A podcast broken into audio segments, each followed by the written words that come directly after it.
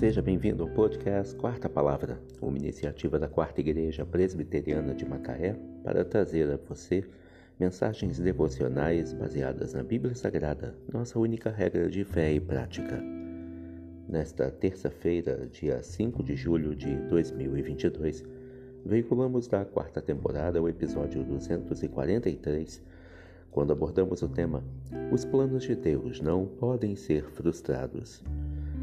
Mensagem devocional de autoria do Reverendo Hernandes Dias Lopes, extraída do devocionário Gotas de Sabedoria para a Alma, baseada em Provérbios 16, verso 4.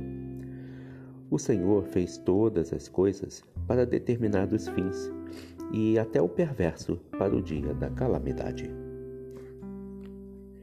Deus criou o universo mediante um plano perfeito, eterno e vitorioso. Deus não improvisa. Nada o apanha de surpresa. Ninguém consegue esconder-se de sua presença, pois ele é onisciente. Ninguém consegue escapar do seu controle e da sua vigilância, pois ele é onipresente. Ninguém consegue desafiar o seu poder e prevalecer, pois ele é onipotente. O universo não deu origem a si mesmo. A geração espontânea é uma teoria falaciosa. O universo não é produto de uma explosão cósmica. A desordem não pode gerar a ordem, nem o caos pode dar origem ao cosmos. O universo não é fruto de uma evolução de milhões e milhões de anos. Deus criou o universo pela palavra do seu poder e não apenas fez todas as coisas, mas as fez com um propósito definido. Até mesmo os perversos foram feitos para o dia da calamidade.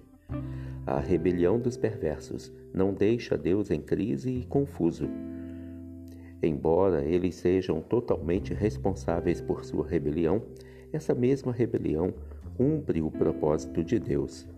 O apóstolo Pedro disse no dia de Pentecostes acerca de Jesus: sendo este entregue pelo determinado desígnio e presciência de Deus. Vós os matastes, crucificando-o por mãos de iníquos, conforme o relato em Atos 2, versículo 23. A soberania de Deus não anula a responsabilidade do homem. O Senhor fez todas as coisas para determinados fins e até o perverso para o dia da calamidade. Provérbios 16, verso 4. Os planos de Deus não podem ser frustrados. Que Deus te abençoe.